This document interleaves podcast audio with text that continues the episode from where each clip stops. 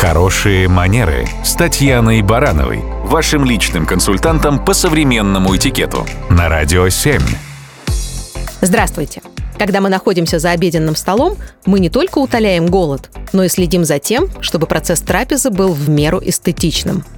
В чем это выражается?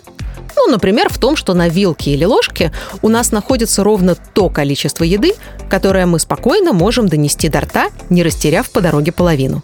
Простыми словами, вилка или ложка не должны быть перегружены едой. Помним про эстетику и аккуратность. Мясо нарезают на кусочки только детям. Взрослый человек так не поступает. Он отрезает только один кусок непосредственно перед тем, как собирается отправить его в рот. Если на столе стоят общие блюда, угощения из них к себе в тарелку перекладывают специальными общими, а не индивидуальными приборами. И при этом приборы из одного общего блюда не должны использоваться для другого блюда в избежание смешивания вкусов. Не очень элегантно смотрится человек, который с прибором в руках пристально рассматривает общее блюдо, пытаясь найти для себя самый лакомый кусочек. Принято брать просто ближнюю к себе часть угощения. Не нужно жестикулировать с приборами в руках.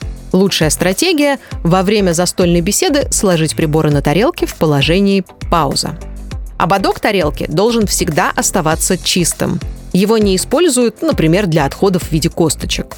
По окончании трапезы тарелку от себя отодвигать не нужно.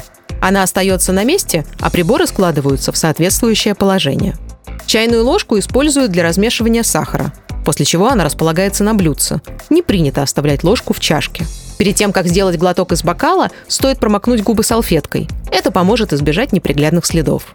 Трапеза – это целая культура, которая приносит не только гастрономическое, но и эстетическое удовольствие всем участникам. А это и есть хорошие манеры. Радио 7.